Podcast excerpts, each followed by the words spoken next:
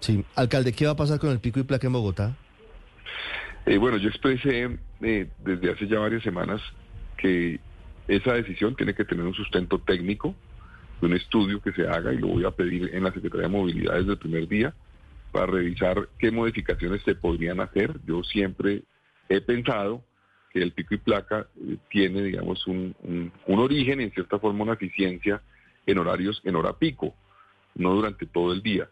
Eh, pero creo que eso debe ser eh, producto de un estudio de movilidad que esperamos tener listo en el primer trimestre para anunciar los cambios del, pico y placa del primer trimestre. Pero estaría pensando, por ejemplo, alcalde, obviamente esperamos los resultados del estudio técnico, en opciones como, por ejemplo, pico y placa zonal o pico y placa que no sea de todo el día, recuerdo que usted hablaba de eso en campaña, sino durante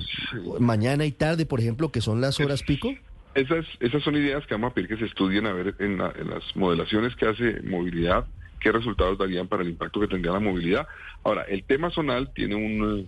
un componente adicional que puede tomar más tiempo. Yo creo que es algo que tiene que estudiar Bogotá, sin lugar a dudas, y lo vamos a estudiar el tema zonal para determinar si hay algunas zonas de mayor, digamos, eh, congestión que pueden tener una, una restricción mayor en ciertos horarios, evaluar eso, pero eso tiene, digamos, un componente tecnológico que hay que entender, porque eso tiene que tener unas, digamos, unos elementos tecnológicos que en cierta forma detectan la entrada de los vehículos a ciertas zonas para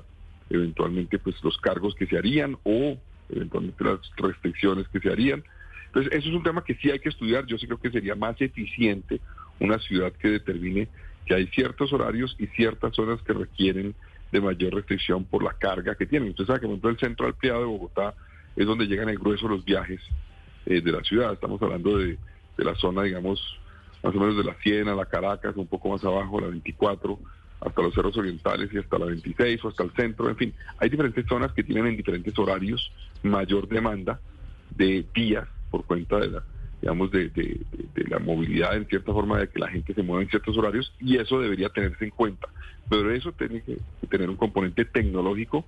que tenemos que estudiar antes y no se puede hacer en cuestión de pocos meses. Claro, alcalde, ese es el famoso cargo por congestión. Quiero preguntarle por eh, una figura que está siendo muy utilizada por los bogotanos y es el pico y placa solidario. ¿Está pensando en algún cambio, en alguna modificación en ese aspecto?